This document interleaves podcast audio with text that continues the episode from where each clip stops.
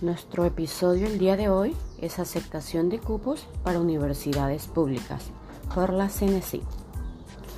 Bueno, hablaremos en este caso de las universidades públicas asistidas por la CNC, ya que tendrá una fecha en el cual podremos estar en espera, ya que es el día jueves 1 y viernes 2 de junio.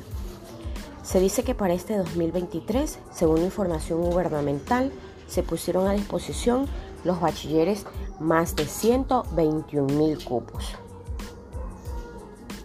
Decimos que entre el día jueves y el día viernes se realizó la aceptación de cupos para las universidades públicas y en su proceso de admisión han sido asistidas por la Secretaría de Educación Superior, Ciencias de Tecnología e Innovación, CENESI. También se implementarán tres listas de espera para que en caso de que algún cupo no haya sido aceptado, otro bachiller lo pueda aceptar. Decimos también que la primera lista en espera fue el día sábado, eh, será la segunda, domingo 4 y la tercera, lunes 5. Para la verificación si el bachiller obtuvo un cupo, los aspirantes deberán ingresar a la página de la CNC con su usuario y contraseña, más la aceptación del cupo asignado. Se dice que para el primer periodo académico del 2023, las universidades y escuelas politécnicas se dividen en grupos para el ingreso de los bachilleres, las que tienen proceso propio y aquellas con apoyos estatales.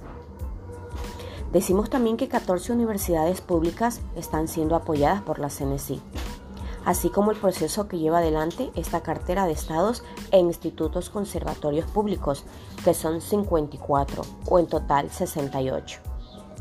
Hablamos de las universidades asistidas que son la Escuela Politécnica Nacional, Escuela Superior Politécnica Agropecuaria Manabí, Universidad Regional Amazónica, Universidad de las Fuerzas Armadas, Universidad Estatal del Sur, Universidad Nacional de Chimborazo, Universidades Técnicas, Universidad de Machala, Universidad de Manabí, Universidad Chacay, Universidad Central del Ecuador, la Universidad Técnica de Babahoyo, Universidad Estatal Amazónica, Universidad Técnica Luis Vargas Torres.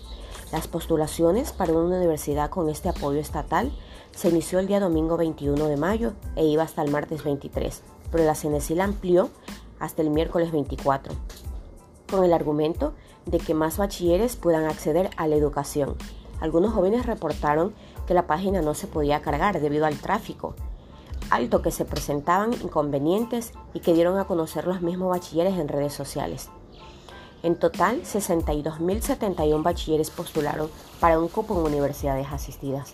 Para este primer periodo en el 2023 ofertaron 121 cupos y hubo 1.900 postulantes por día, indicó Andrés, Andrés Ivanesh, subsecretario general de CNC, en una entrevista en Radio La Poderosa, que han pasado el 9 de mayo con 50.000 jóvenes, ya que tenían cupos para la educación superior en aquellas instituciones que han aplicado su propio programa de admisión.